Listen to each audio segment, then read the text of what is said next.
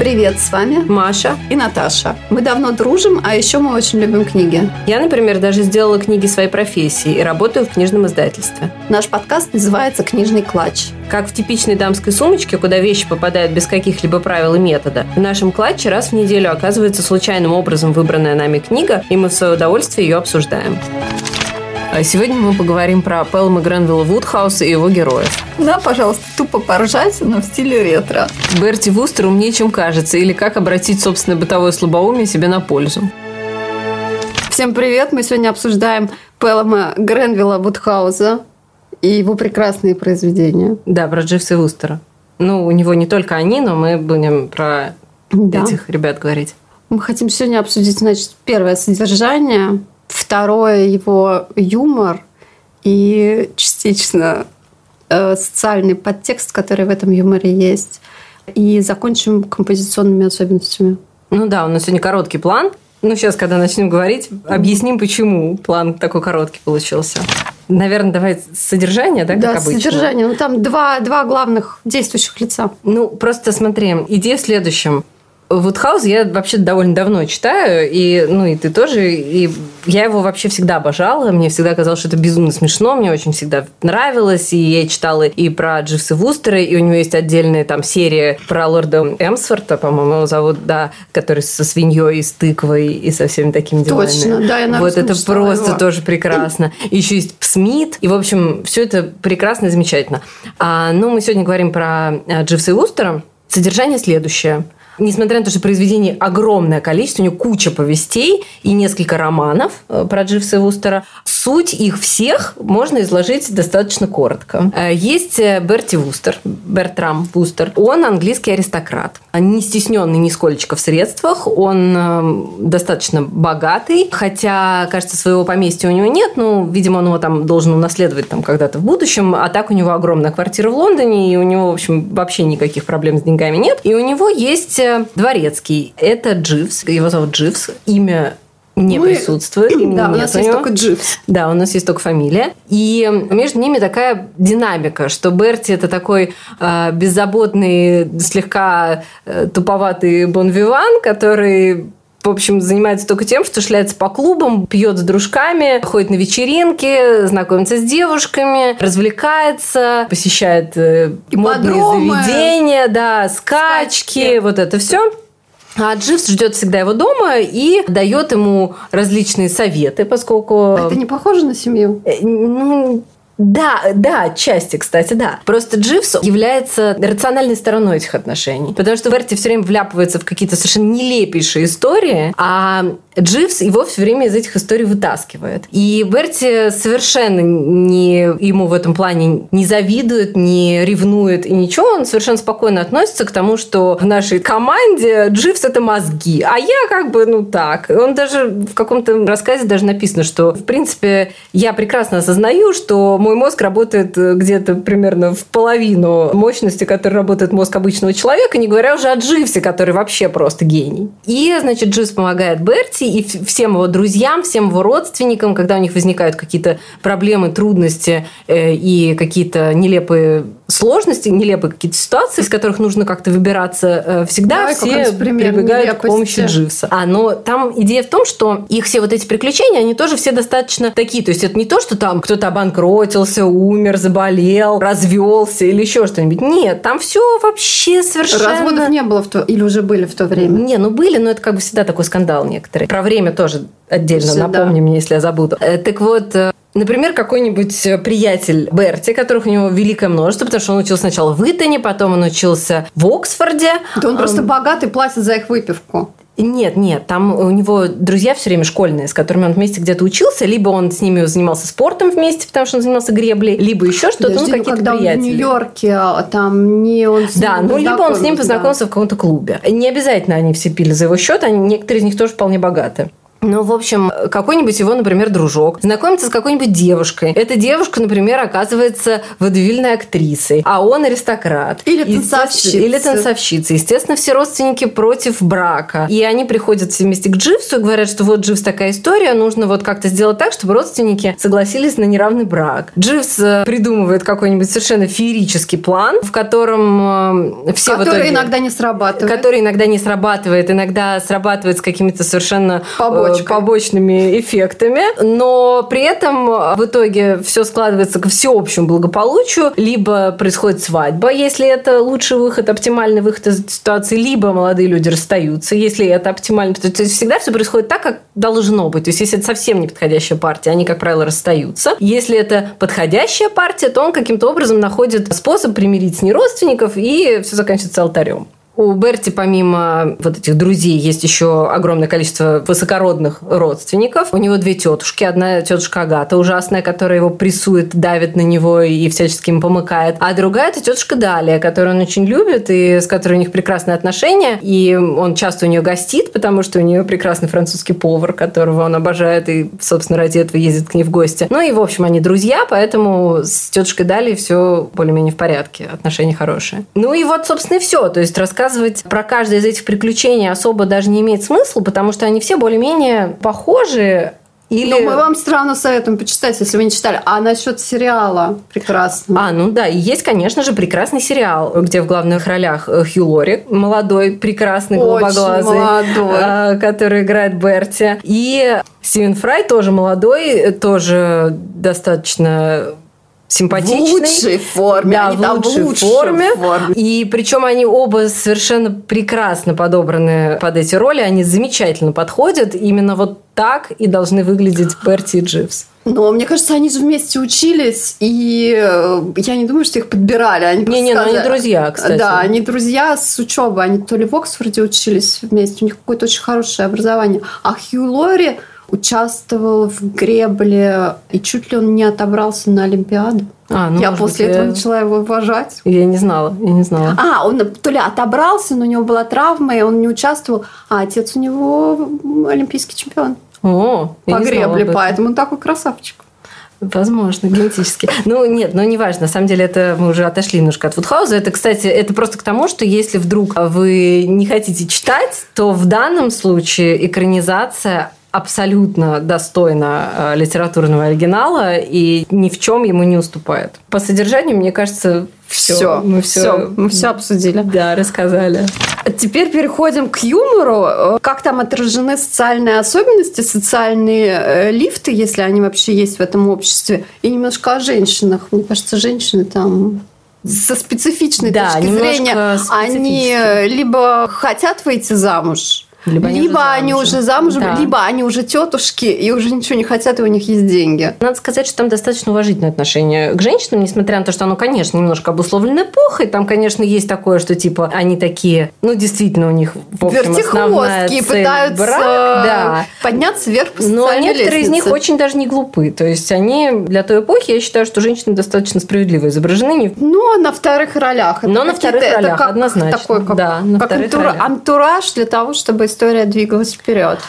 Какое самое главное достоинство у этих книг? Это, конечно же, их юмор. Как я представляю себе юмор Вудхауза, это как вот если взять Джейн Остин, убрать из ее книг всю моральную сторону, а, всю э, ценность э, социальную, э, все прекрасные совершенно бытовые подробности и так далее, и оставить только юмор, получится Вудхаус.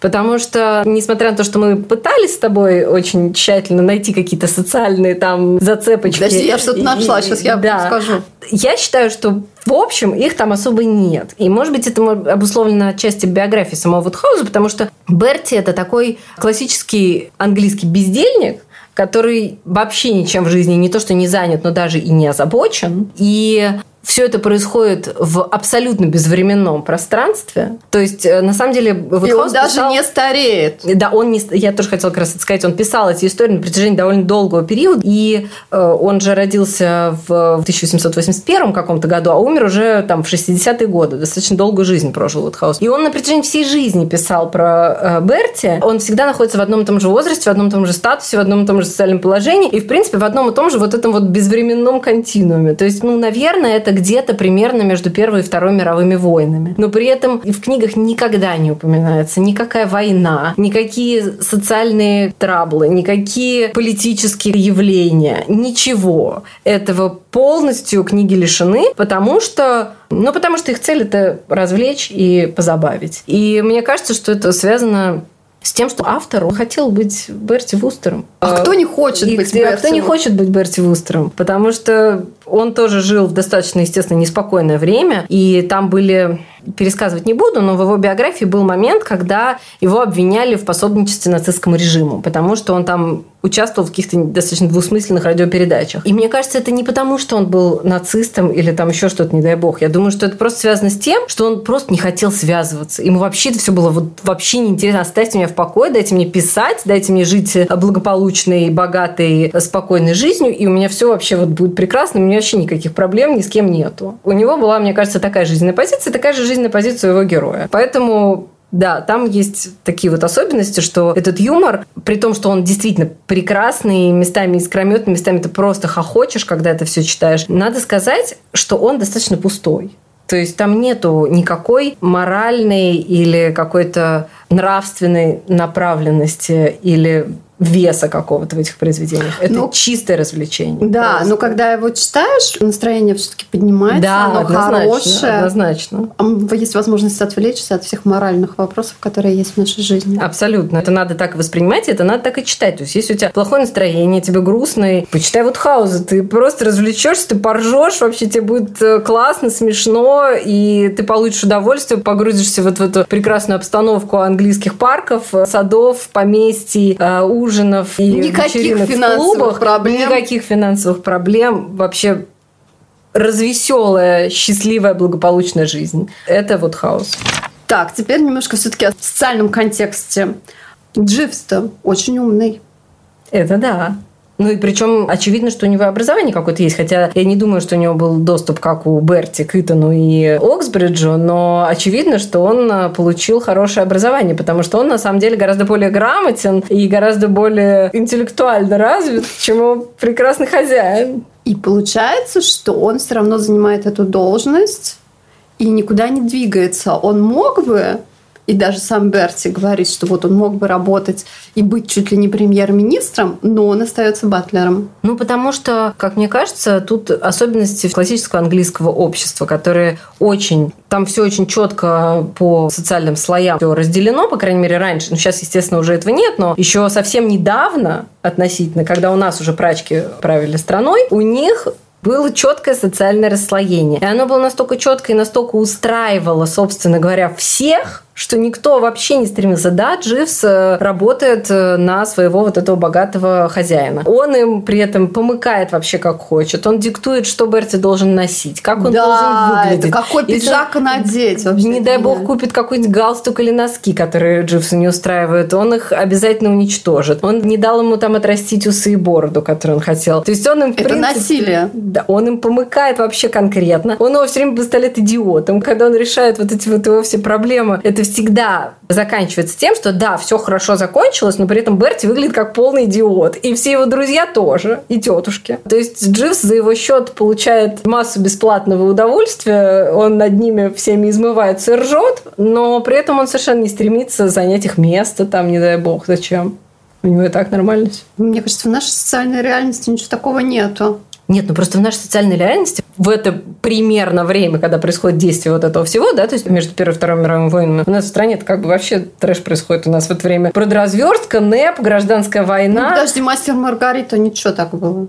Но это было вот НЭП, как раз вот эти НЭП, вот несколько да, да, благополучных несколько более-менее лет, когда было «Собачье сердце» и «Мастер Маргарита», которые достаточно быстро закончились. В общем, меня вот это вот социальное расслоение вот хаосе не устраивает.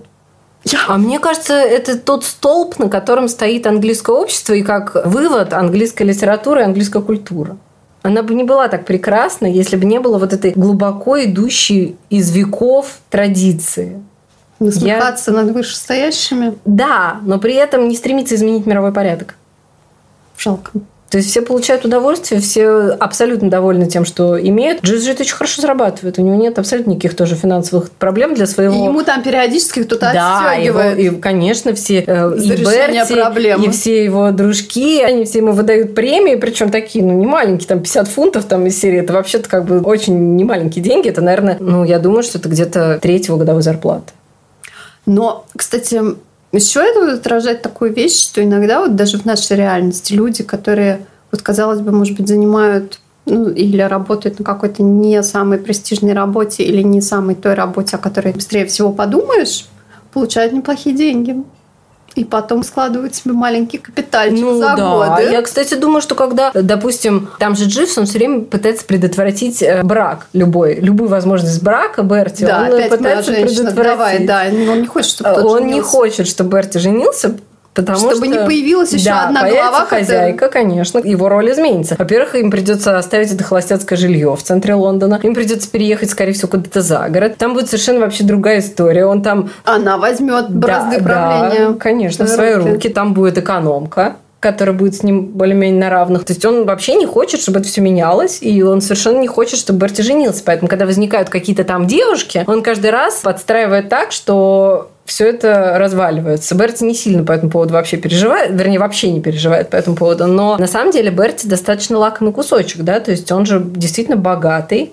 не обремененный никакими финансовыми, земельными и так далее трудностями. То есть, в принципе, я думаю, что вокруг него девушек полно, которые хотели бы его заполучить. Но Дживс держит оборону и никого не подпускает просто к нему близко. И поэтому я думаю, что он копит вот эти деньги, которые он зарабатывает, с чего мы начали-то, да?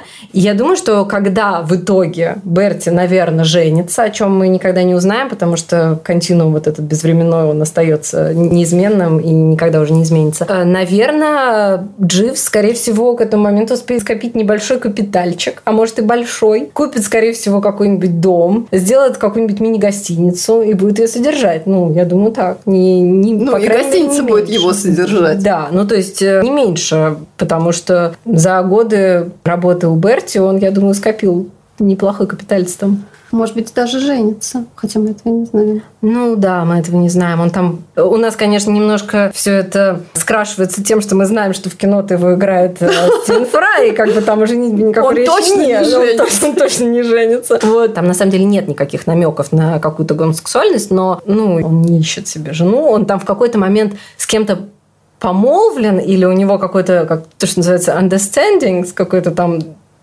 горничной или кем-то, но это преследует какую-то цель. То есть это не так, просто он по любви, а там что-то ему надо было от нее.